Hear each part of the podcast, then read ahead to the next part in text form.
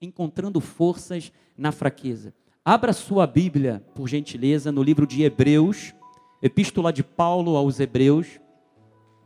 Entendemos que a Epístola aos Hebreus foi escrita pelo apóstolo São Paulo, tá? no capítulo 11, versículos 32 e 34, um dos primeiros concílios da igreja cristã da era apostólica foi o de Laodiceia, e lá naquele concílio, naquele presbitério, ah, até mesmo o presbitério de Laodiceia chancelou a epístola de Paulo aos Hebreus. Então diz assim a palavra do Senhor: E que mais direi? Certamente me faltará tempo necessário para referir o que há a respeito de Gideão, de Baraque, de Sansão, de Jefité, de Davi, de Samuel e dos profetas os quais, por meio do jejum, Ué, gente, eu pensei que o jejum fosse capaz de fazer tudo. Por meio do quê? Por meio da fé. Subjugar. O que, que eles. Olha só o que, que eles fizeram por intermédio da fé que Deus deu a ele. Primeiro lugar, o que, que eles fizeram? Subjugaram reinos. Por meio da fé. Segundo, praticaram a justiça. Terceiro, obtiveram promessas. Quarto, fecharam a boca de leões. Então, olha só, volta, Joás. Em o nome de Jesus, vamos entrar aqui em concordância. Nesta noite, através da fé, você vai subjugar qualquer iniciativa do inimigo, do adversário contra a tua vida. Segundo lugar, através da justiça, da tua moralidade, do seu testemunho de fé, todos verão a glória de Deus na sua vida. Isso é subjugar reinos. Terceiro, é, isso é praticar a justiça. Terceiro lugar, eu tenho certeza, o Senhor haverá de manifestar as promessas que ele te fez nesta noite, ou te dará um direcionamento para que você tome posse delas em o nome de Jesus nesta noite. Quarto lugar, todo leão terá sua boca fechada nesta noite, em o nome de Jesus.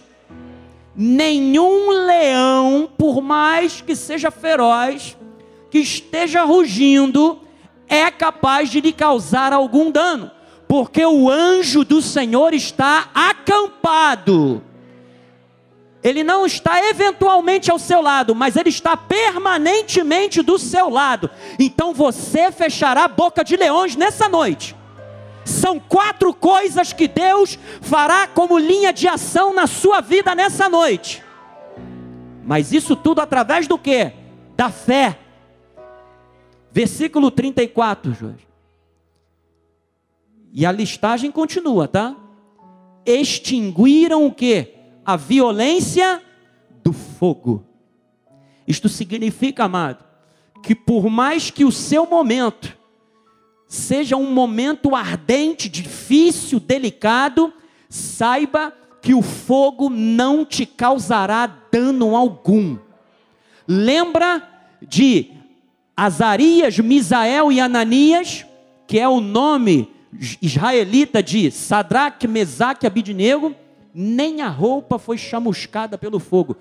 Ainda que você esteja dentro da fornalha, tem alguém lá dentro com você na fornalha. O fogo não te causará dano. Ele diz mais: escaparam ao fio da espada. Isto significa que Deus está dando escape de morte aqui.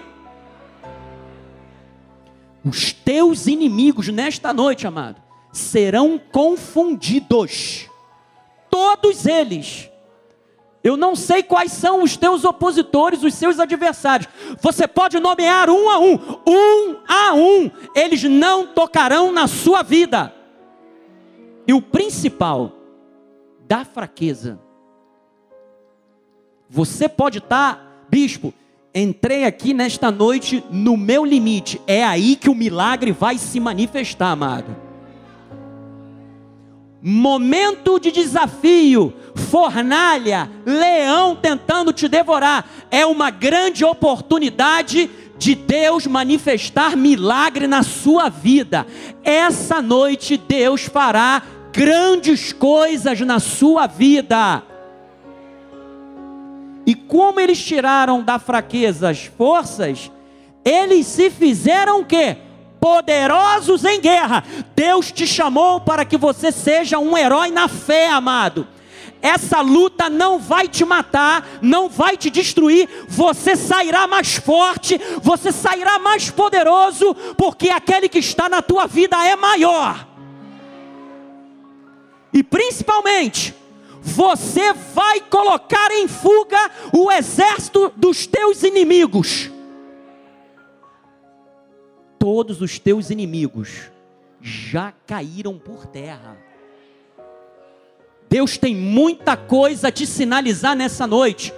Deus tem muita resposta para você nesta noite. Deus tem uma grande porta para você nesta noite. Você que nos assiste pela internet, há um livramento vindo agora da parte do Senhor na tua direção. Ainda que você tenha sido jurado de morte, ainda que você tenha dito, por desistir dessa vida do crime, foste jurado de morte, o Senhor vem com mão poderosa e há de trazer livramento para a tua vida. Deus está falando com alguém pela internet nessa noite. Vamos orar em nome de Jesus, Pai amado e bendito. Essa noite é uma noite de fé, Deus de milagres, Deus de prodígios, Deus de maravilhas, Deus que coloca exércitos estrangeiros em fuga, Deus que faz com que os seus filhos tirem da fraqueza forças e se tornem poderosos na guerra, na batalha, porque eles têm os olhos fixos no Autor e no Consumador da fé, Jesus Cristo, a âncora das nossas almas. Pai amado, que a palavra agora venha como uma espada cortante de dois gumes. Venha arrancar todo espírito de intimidação, Senhor. Venha tirar todo espírito de prostração, todo espírito de incapacitação, porque Deus não nos deu espírito de covardia, mas Deus nos deu espírito de poder, de amor e de moderação. Senhor, transforma, Senhor, vidas nesta noite transforma através da fé. É através da fé que os reinos são subjugados. É através da fé que nós vencemos o mundo, Senhor. É através da fé naquilo que o Senhor fez na cruz do Calvário. Temos a certeza absoluta que aquele que fez a promessa é fiel que o Senhor nesta noite levanta o pobre do monturo e o faz assentar juntamente com os príncipes. Há uma grande mudança nesta noite. A palavra promoverá uma novidade de vida, Senhor. Eu creio em milagres. Eu creio que a tua mão poderosa está inclinada e haverá salvação nesta noite haverá cura nesta noite, haverá resposta às nossas orações nesta noite, porque o Senhor é o Deus que se compadece, o Senhor é aquele cujos ouvidos está atento, cujo coração é contrito, um coração contrito, tu não, tu não negarás, ó Deus. Obrigado, obrigado pela tua palavra, ela é lâmpada para os nossos pés e luz para os nossos caminhos. E o povo de Deus que ligue e concorda, diga amém. Deus seja louvado. Obrigado, Bispo Químio. Aleluia. Pode louvar a Deus. Você já está louvando a Deus antecipadamente pela tua vitória, amado. Hoje um grande milagre de Deus vai sair daqui te acompanhando nessa noite. Você já vai começar o mês de novembro, ó, voando vai começar o mês de novembro metendo o pé na, na água, o mar vai ter que se abrir de qualquer jeito diante de você, amado. Você vai ver esse mês de novembro os céus abertos, amado. Você vai ver os anjos de Deus trabalhando na tua vida. Novembro é um mês que vai ser um divisor de águas na sua vida. Onde Deus vai carregar a tua fé, ó, numa intensidade que você mesmo vai falar assim: "Meu Deus, eu não sabia que Deus era capaz de me fazer fazer, Deus era capaz de me fazer esse tipo de vitória, esse tipo de conquista, porque é ele quem vai te levar a se apropriar das promessas que ele tem para você, amado. Então, ó, nessa noite você vai viver a fé extraordinária que Deus nos deu. Bispo, fé extraordinária, sim. Primeiro, pela graça sois salvos mediante o quê?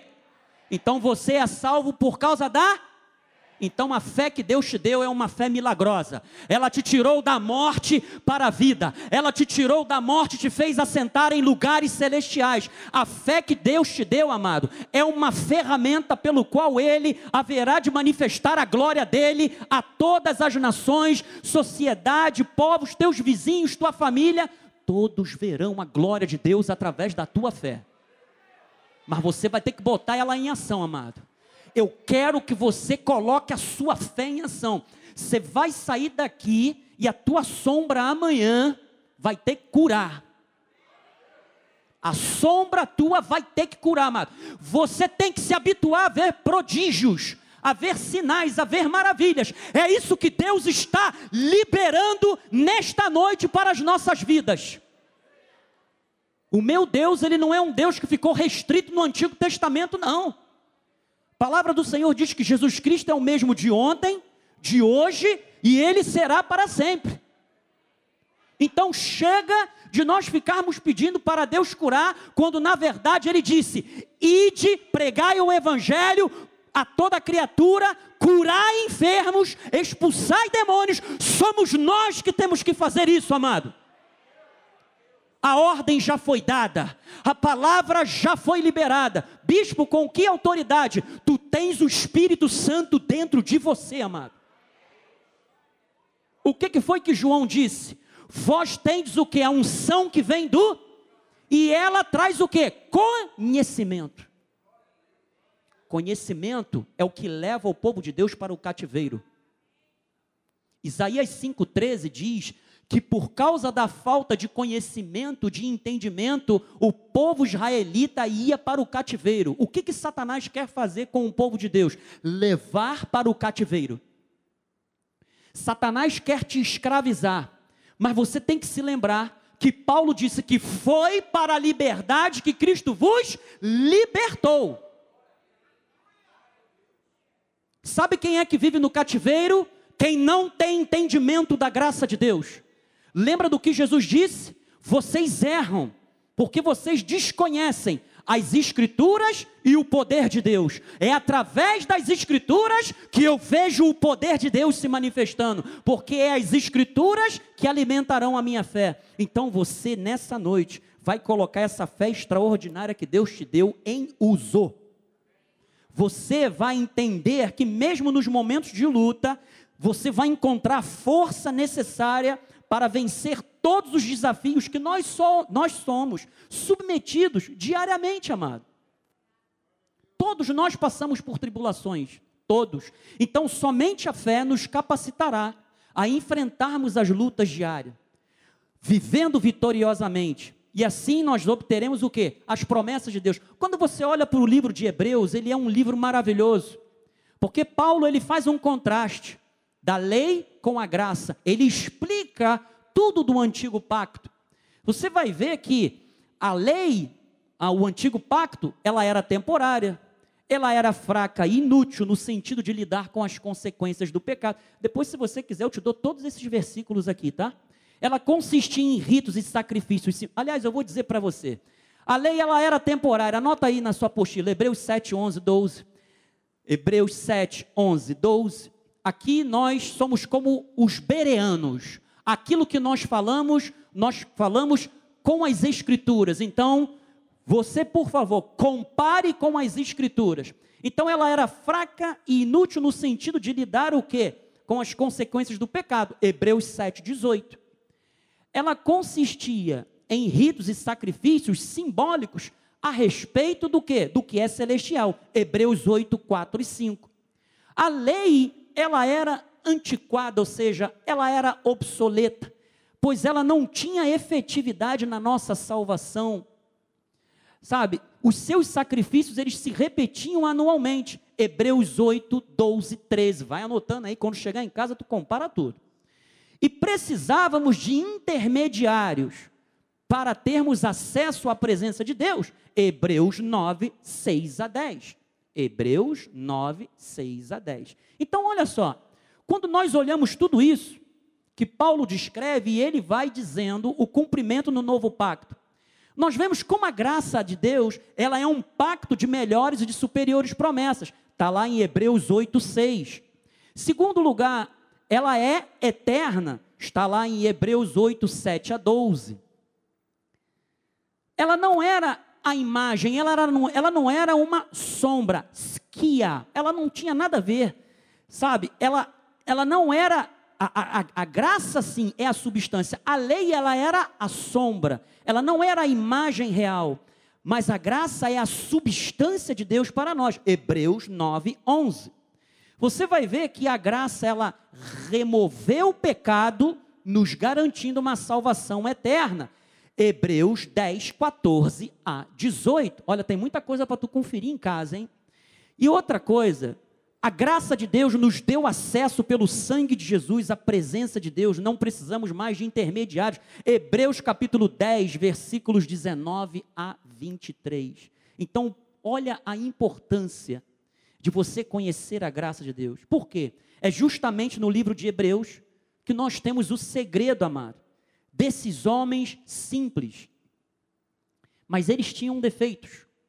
Você vai ver que Sansão, ele era um juiz, ele era poderoso, quando o Espírito de Deus se manifestava através da vida dele, mas ele tinha uma fraqueza moral. Ele não podia ver um rabo de saia, desculpe a expressão. Davi, todos nós sabemos o que aconteceu com Davi, e nenhum deles deixam de estar na galeria dos heróis da fé. Isto significa o que, amado? Isto significa que pior, o pior erro que você pode ter cometido ficou no passado. Deus não está interessado em trazer à memória os teus erros, mas Deus está interessado em te aperfeiçoar através dos teus erros do passado, amém? Então, preste bem atenção. A fé em Deus é o segredo, amado, para que você viva vitoriosamente. Porque a fé em Deus ela é conquista, a fé em Deus ela é poderosa, a fé ela realiza e por isso mesmo ela é uma fé que recompensa, meu irmão. Então a fé é a força de Deus que nos coloca em movimento constante. Hebreus 11, 1 a 3. Vamos dar uma acelerada. Ora, a fé é o que? A certeza. Diga, fé é a certeza. Na fé não há dúvidas, amado. De coisas o que? Que se esperam. A convicção de fatos que se não vem. Muitos teólogos dizem que Hebreus 11, na verdade, é, muitos descrevem a fé e outros a natureza da fé, ou seja, as características de uma fé de Deus e a natureza da fé, outros por definição. Então, presta atenção, a fé não é um esforço mental. Mas ela se manifesta quando nós colocamos em Cristo o nosso foco. Fé é estar sobre a influência do Espírito Santo. E isso nos traz uma confiança plena. Você sabe o que é fé, amado? Fé é reclinar ou descansar a nossa alma em Cristo é quando renunciamos a qualquer mérito em uma resolução de problemas. É quando eu vou para a luta e eu sei, a vitória pertence ao Senhor. É dele que me virá os recursos, é dele que me virá a força, é dele que me virá a revelação para que eu prevaleça, para que eu vença. Então, é nesse momento em que a fé ela vem que nós vemos a glória de Deus se manifestar. E ele diz no versículo 2: Pois pela fé os antigos obtiveram o quê? Bom testemunho. Verso 3: Pela fé entendemos que o universo foi formado pela palavra de Deus, de maneira que o visível veio o quê? A existir das coisas que não aparecem. Então, a fé, ela é poderosa por quê? Porque a fé, ela nos faz conquistar. 32, Joás. E que mais direi? Certamente me faltará tempo e necessário para referir o que é a respeito de Gideão, de Baraque, de Sansão, de Jefté, de Davi, de Samuel e dos profetas, os, os quais, por meio da fé, subjugaram reinos, praticaram a justiça, obtiveram promessas, fecharam a boca dos leões. Ou seja, eles tiveram vitória material contra os seus inimigos, porque eles subjugaram reinos. Eles viveram de forma moral no governo, uma, uma, um testemunho que ilibado. Por isso é que eles praticaram a justiça. Veja, a nossa conduta moral também passa para, pela nossa fé. Nós temos que ser um testemunho de fé, inclusive na nossa moral. Não pode haver contradição com o fruto do Espírito com a fé. Está entendendo? O Evangelho, ele não pode simplesmente descrever uma vida sob páginas impressas, mas essas páginas impressas do Evangelho têm que se tornar o que? Vida através do meu testemunho. É por isso que Paulo disse que nós somos cartas escritas pelo Deus vivente. E Deus não está somente querendo continuar a escrever a tua história, mas Deus quer reescrever histórias de outras pessoas que estão com os olhos atentos para você. Então Deus ele tem que ser exaltado através da sua vida. E olha só, eles também obtiveram recompensa espiritual, porque eles obtiveram promessas. Então, a fé é um dom que Deus te deu para reconstruir em você o que foi perdido em Adão. O que é que foi perdido em Adão? Uma pessoa vitoriosa, um ser humano que deveria sujeitar e dominar toda a criação. Gênesis 1, 26. Também disse Deus: façamos o homem à nossa imagem, conforme a nossa semelhança, tenha ele domínio. Olha só, para que, que Deus criou o homem? Tenha ele o que? Domínio. Sobre o que? Sobre os peixes do mar, sobre as aves dos céus, sobre os animais domésticos, sobre toda a terra e sobre todos os répteis que rastejam pela terra. Continua Joás. Criou Deus, pois, o homem à sua imagem, a imagem de Deus o criou. Homem e mulher os criou. 28. E Deus, o que, que ele fez? Os abençoou. E lhes disse: sede fecundos. Você está vendo porque a nossa vida tem que dar frutos? A bênção de Deus está na sua vida. Quando Paulo disse que Deus já nos abençoou com toda sorte de bênçãos, é porque Deus lá já havia, na criação, na iniciativa de criar e formar o homem, ele disse: Deus os abençoou. Sede fecundos, multiplicai-vos, enchei a terra. E o que, que ele disse mais? Sujeitai-a, dominai-a, encha a terra sujeite a terra e domine sobre as demais criações. É isso é que Deus criou o homem. Isso tudo foi perdido quando o homem deu ao inimigo. Então, o que foi necessário? Foi necessário que Cristo tomasse de volta e nos concedesse de volta aquilo que Deus nos deu como autoridade lá no início do Éden. Então, amados, olha só, você tem uma autoridade vinda diretamente de Deus. Essa autoridade só vem à luz quando você usa a fé, meu amado. Quando você acredita nisso aqui que as Escrituras estão dizendo. Então Deus fará da sua vida um sinal do poder dele, irmão. Esses irmãos que você acabou de ouvir aqui, Jefté, Baraque, Davi, sabe, Samuel, eles tiveram vitórias pessoais e singulares. Eles fecharam a boca do leão, eles venceram a tirania humana. E Deus te dará forças quando você pensar que é o fim, quando você achar que acabou, que não dá mais para você seguir em frente. É aí que o poder de Deus vem e te levanta. É aí que Deus te coloca de pé. É nesse momento que o Senhor te revestirá de forças para você continuar na batalha. Ele toma a frente. E ele vai colocar todos os teus inimigos em fuga. Amado, não é na sua força. Não é na sua capacidade própria. Eu sei que você é uma pessoa inteligente. Eu sei que você é uma pessoa com boas intenções. Mas, por favor, confie primeiramente, única e exclusivamente no Senhor, e depois confie naquilo que Ele fará através de você. Aí sim, no que vem de Deus. Então a fé recompensa, Hebreus 11, 6. De fato, olha o que Deus está falando, sem fé, amado, impossível. Olha para o seu irmão aí fala para ele: ó, sem fé não vai dar certo. Pode falar para ele: sem fé não adianta. Fala para ele: sem fé você não vai sair do lugar. Aí você completa, porque sem fé é impossível você agradar a Deus. Porquanto é necessário que aquele que se aproxima de Deus creia que Ele existe e Ele se torna o quê? O galardoador dos que o buscam. Então, amado, olha só. Deus quer que você faça dele a sua vida. Você sabe o que é buscar a Deus?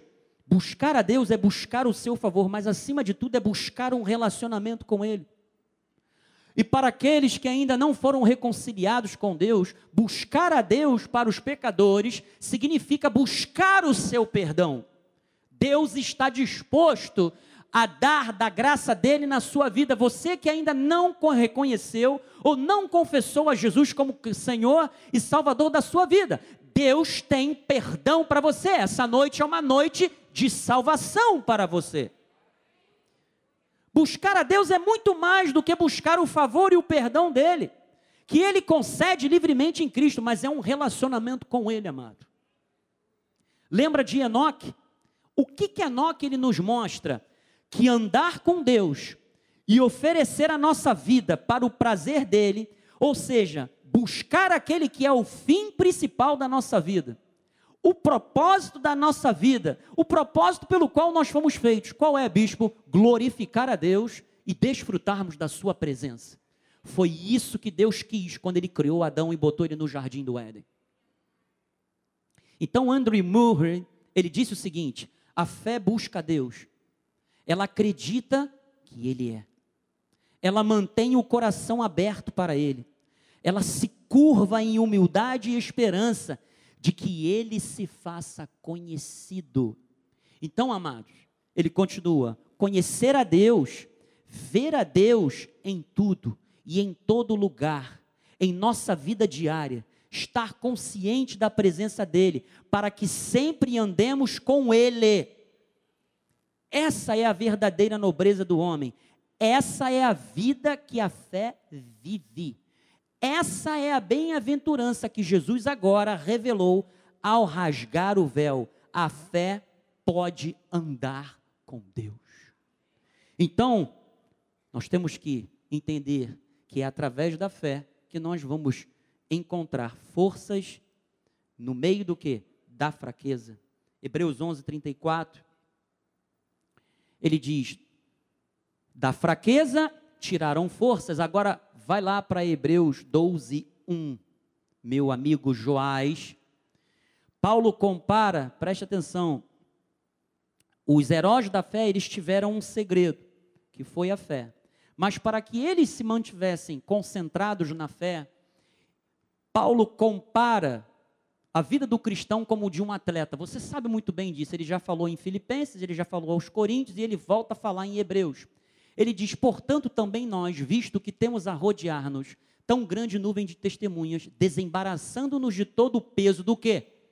Do pecado, que tenazmente nos assedia. O que, que ele faz?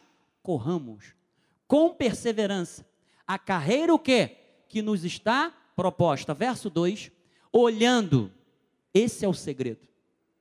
Firmemente, para quem? Ah, não é olhar para o homem. Quem é que te traz para a igreja?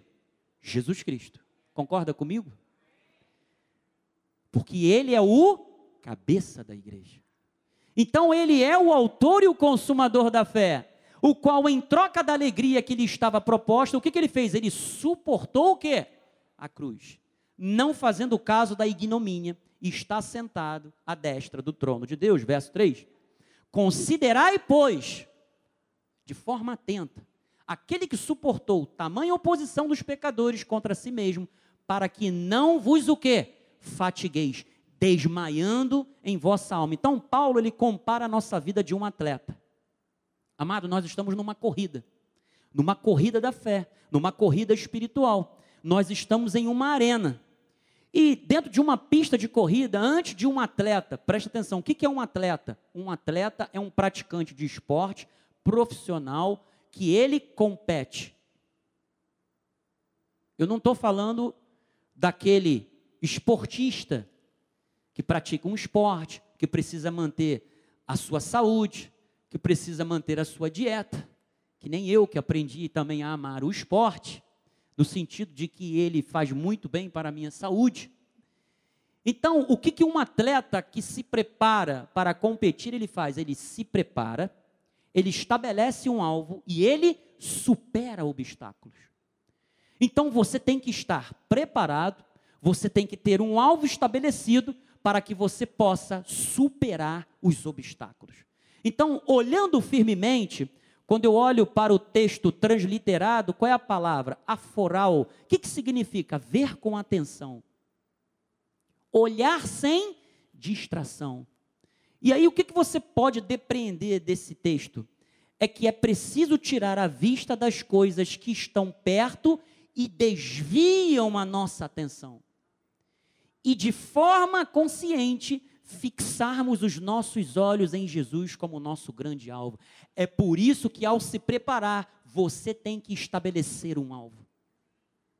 Porque você não pode se distrair. Porque o que, que o inimigo vai fazer ao longo dessa sua corrida? Te distrair. Para que você se desconcentre. Ele quer te tirar o quê? Do alvo. E ao te tirar do alvo, o que, que ele faz? Ele coloca obstáculos na sua frente. Então, amado, não perca de vista Jesus Cristo, primeiramente. Mantenha-se focado nos alvos, nos objetivos que ele revelou a você como sua vontade e concentre-se naquilo, tenha foco. E aí, quais são as lutas? E aí, nós já vamos ter, indo para o final. Quais são os obstáculos que nós enfrentamos? Muitos dos obstáculos são o quê? São tribulações. São o quê? Tentações. Então Deus ele permite as tribulações. Por quê? Para desenvolvermos o nosso cristianismo, a nossa fé, crescermos na sua graça, no seu conhecimento. Então nós aprendemos, amado, que o sofrimento ele é inevitável e é indispensável. Como assim, bispo? 2 de Coríntios 12, 7. Bota lá, Joás. E para que não me ensoberbecesse com a grandeza das revelações, Paulo falando, foi-me posto o quê? Um espinho na carne. Mensageiro de quem? De quem? De Satanás. Para o quê? Me esbofetear. A fim de que não me. Está guardando isso? A fim de que não me exalte. Então, olha só. Por que, que o sofrimento ele é inevitável e por que, que ele é indispensável? Primeiro lugar, ele é inevitável por causa do pecado. Toda a criação está caída. Todos pecaram e carecem da glória de quem? De Deus. Então, o sofrimento, ele é consequência do pecado na raça humana.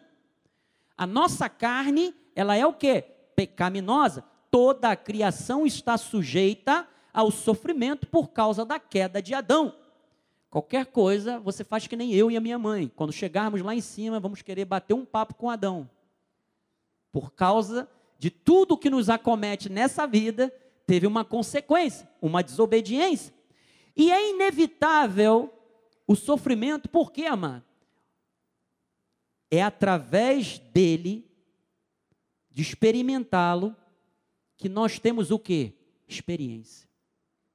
Maturidade. Ou seja, o sofrimento ele é pedagógico. No versículo 7, Paulo ele fala que o espinho da carne, ele evitará o que? Que nós sejamos o que? Soberbos. Para a fim de que não me exalte, ou seja, ele impediu o espinho na carne impediu que o apóstolo tivesse seu ego inflado e explodisse de orgulho por causa da grandeza das revelações do Senhor. Então, ele ao mesmo tempo nos faz entender que quem era o agente do sofrimento não é Deus, e sim Satanás. Versículo 8, Paulo diz: Por causa disso, três vezes pedi ao Senhor que afastasse de mim. Então, o sofrimento, primeira coisa que ele faz é o quê? Ele não permite com que eu te, seja o quê? Orgulhoso de Deus. Segundo lugar, ele vai gerar uma dependência constante de Deus em nós. Por quê? O que que Paulo ele fez três vezes? Ele orou. Então, amados, preste atenção. O sofrimento levou Paulo à oração. O sofrimento, ele nos coloca de joelhos diante de Deus para que fiquemos de pé diante dos homens. Então vai gerar dependência de Deus em você. Existem pessoas que só param para orar quando vem a luta, quando vem o sofrimento. E ainda existem aqueles que falam assim: Pastor de Josi, ora por mim. Mas ele não ora. É claro que nós vamos orar, não é mesmo, Pastor de Josi? Mas a luta seria menos complicada se você fizesse a sua parte. Por isso é que nós estamos convidando os irmãos, toda segunda-feira, vem orar conosco, vem orar conosco, vem orar conosco. Por quê, amado? É vontade de Deus que nós oremos todos juntos. Terceiro lugar, versículo 9. Então ele me disse: A minha graça te basta, porque o poder, o que, que ele faz? se aperfeiçoa onde? Na fraqueza. Aí o que, que Paulo diz? De boa vontade. A NVI diz, então, de forma alegre e alegremente, olha só a redundância. Ele diz de boa vontade, pois me gloriarei o quê? Nas fraquezas, para que sobre mim o que, que aconteça? Repouse o poder de Cristo. Então eu aprendo que a graça de Deus nos fará tirar forças da fraqueza. É por isso que você nunca mais vai falar, não dá, eu não consigo, eu não vou chegar lá. Você tem que tirar essas palavras, sabe, do teu vocabulário, a não ser que você esteja caminhando na direção contrária à vontade de Deus. Aí eu concordo contigo. Mas se você está caminhando na vontade de Deus, quando você diz, Senhor, não dá, Deus olha para você e fala assim: como não dá? Vamos lá que vai dar sim. O meu poder se aperfeiçoa na fraqueza. A fraqueza vai te modelar para a perfeição, amado. Quando você estiver se sentindo fraco, não se sinta pequeno, o suficiente para que você não consiga avançar. Siga em frente, deixe que Deus te erga. Hoje em dia existem alguns louvores, eu tenho ojeriza de ouvir algumas rádios, porque os louvores hoje em dia são assim: quem riu de você vai ter que ver tua conquista, que não sei o que, sabe? Uma coisa meio mundana, sabe? Tipo assim, ah, Deus vai mostrar para os outros quem você é. Não, amado. Deus ele vai mostrar para as pessoas quem você é verdadeiramente diante dele. Dependente da graça dele. Não é orgulhoso, é uma pessoa que ora, é uma pessoa que está diante de Deus, é uma pessoa que busca em Deus, que busca na graça o quê? O aperfeiçoamento para que na fraqueza o poder de Deus venha e se manifeste. Então, amados, Sofrimento é pedagógico. Versículo 10. Pelo que sinto prazer. Olha o que Paulo está falando, amado. Eu quero chegar nesse nível aqui. Sinto prazer nas fraquezas, nas injúrias, nas necessidades, nas perseguições, nas angústias, por causa de quem? Por amor de? Por quê? Quando sou fraco. Então, eu sou o quê? Quando eu sou fraco, eu sou forte. É isso que Deus quer fazer na sua vida. Ele está trabalhando, veja bem, Deus não remove o espinho na nossa carne, amado. Ele não remove, porque Ele está trabalhando em você para depois trabalhar através de você. Paulo poderia não, não estar entendendo o porquê Deus não removeu, amado, o espinho na carne dele. Então preste atenção, é porque nós não vivemos de dar explicações sobre como Deus fará milagre. Nós vivemos de promessas e nós acreditamos simplesmente que Deus fará o milagre. Não explique milagre, somente relate o milagre. Seja o milagre de Deus vivo, amado. Seja o milagre de Deus. Então, olha só, Deus não removeu sua aflição. Deus deu a Paulo a capacidade de enfrentá-la e sair vitorioso. Ele disse: Paulo, a minha graça é o suficiente para você. O meu poder se aperfeiçoa na fraqueza. É por isso é que ele disse: então, é por isso que quando eu sou fraco é que eu sou forte. Então eu vou me alegrar quando eu tiver na quando tu tiver na luta, mano. Tá difícil de se alegrar? Bota um louvor. Coloca uma, uma adora, glorifica a Deus. Não fica, ai meu Deus. E agora? Cuidado com o que você tem visto na televisão, nas mídias sociais, com o que você tem ouvido. A fé vem pelo ouvir o quê? A palavra de Deus. Então, por favor, não permita com que o inimigo te detone, amado. Olha, Joás, olha só, tem um meme que eu vou passar aqui, é um meme, ok? É um meme. Às vezes, nós nos sentimos como um, um, um, um, um esquiador que ele tenta descer uma montanha de neve e ele perde o equilíbrio e ele simplesmente capota. Então, irmãos, isso é um meme, por favor. Solta aí, Joás. Vamos passar luta, vamos passar bonito. Vou passando pela prova, dando glória a Deus, glória a Deus, glória a Deus. Vou passando pela prova, dando glória a Deus, difícil Olha lá. quando a gente tá na prova. É ou não é, às vezes, esse meme? Isso às vezes acontece com a gente, amado. Só você sabe a dor das lutas, das provas, das tribulações. E ainda vem o irmão, mas olha como é que Deus ele, ele nos molda. Ora por mim. E você ora porque você compreende que aquilo ali não é em vão, veio da parte de Deus. Então, por favor, amado, passe pela prova dando glórias a Deus. Abraão passou pela prova dando glória a Deus. O que, que aconteceu? Ele se fortalecia. Amém? Mas você também não precisa capotar que nem aquele esquiador ali na montanha, não.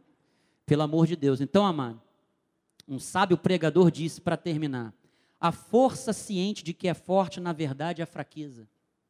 Mas a fraqueza ciente de que é fraca, na verdade, ela é força. Colin Cruz disse que o poder de Deus revela-se nos fracos. E é verdade. Então nós somos vasos de barro com um tesouro precioso dentro, você pode ler depois, e eu quero dizer o seguinte: a sua fé é do tamanho do seu milagre. Vamos lá, Joás, eu tenho dois, três minutos. Lucas 17, 3. Eu sei que é feriado amanhã, não vou te prender aqui. Acautelai-vos.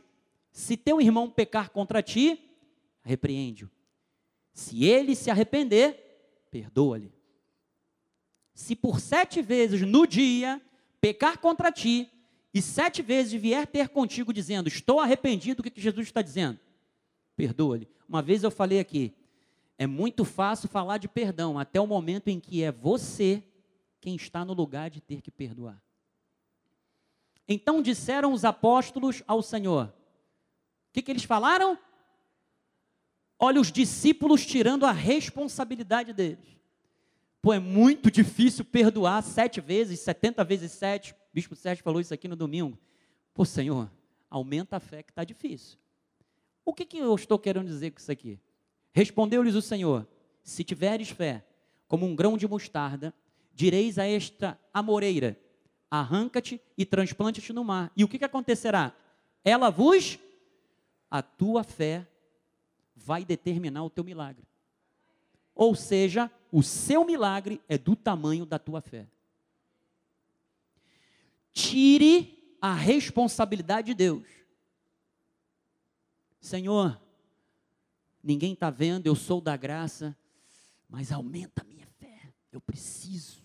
Jesus olha para você e fala assim: a fé é uma medida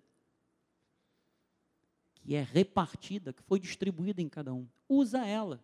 Ela pode ser do tamanho de um grão de mostarda, mas se ela for efetiva e é viva o suficiente para que você ordene que o monte seja transportado, ele será transportado em nome de Jesus. Então, para terminar, segunda de Crônicas 32, 7 a 8.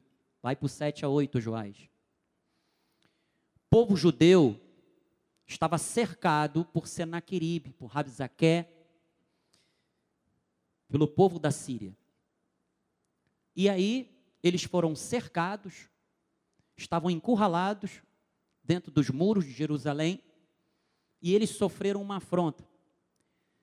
O que, que foi que Ezequias fez? Ele chamou o povo, tomou algumas iniciativas, tapou as fontes, as brechas, e ele disse: Sede fortes e corajosos, não temais, nem vos assisteis por causa do rei da Síria, nem por causa de toda a multidão que está com ele, porque há um conosco maior do que o que está com quem? Amados, quem é que está te intimidando? Saiba que quem está com você é maior do que quem te intimida. Versículo 8: Com ele está o braço de carne. Amados, quem é que está com você? O Senhor, o seu Deus, para te ajudar. E para o quê? Quem é que guerreia as tuas guerras? Diga, o Senhor, o meu Deus, é Ele quem guerreia as minhas guerras. Então, amado, recobre o seu ânimo, porque o Senhor é quem guerreia as tuas guerras, não importa se é câncer, não importa qual é o tamanho da dívida que te assola, que te intimide, se prepare para ver o escape que Deus vai dar. Então, versículo 18, Joás. Clamaram os servos o quê? Em alta voz. Você sabe o que significa isso aqui? Eles estavam sendo ameaçados os inimigos foram para cima das muralhas, dos muros de Jerusalém e começaram a gritar em hebraico contra o povo de Jerusalém. Para quê? Para os atemorizar e os perturbar. Para tomarem o quê? Mas ninguém vai tomar aquilo que Deus te deu, amado. O inimigo pode tentar te atemorizar, pode te perturbar, mas você vai sair daqui ciente de que quem está com você é maior. Diga, é muito maior. Por isso que no versículo 21, 21, isso, quer dizer, volta lá no 20, Joás. Porém, o rei Ezequias e, a, e, e, e Isaías, o profeta, o que, que eles fizeram? Oraram e clamaram. Agora, para terminar, Joás, 21. Então o Senhor, o que, que ele fez? Só um anjo. O que, que ele fez? Destruiu todos os valentes, os chefes, os príncipes no arraial do rei da Síria, e estes com o rosto coberto de vergonha, voltou para a sua terra. Amados, quando Deus está com você, quando você caminha com Deus, quando você anda pela fé, ninguém pode te abater.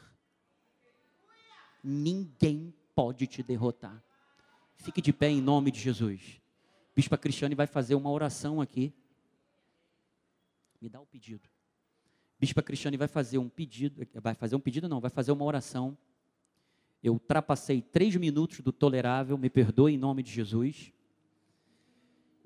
Mas eu quero que você esteja consciente de uma coisa.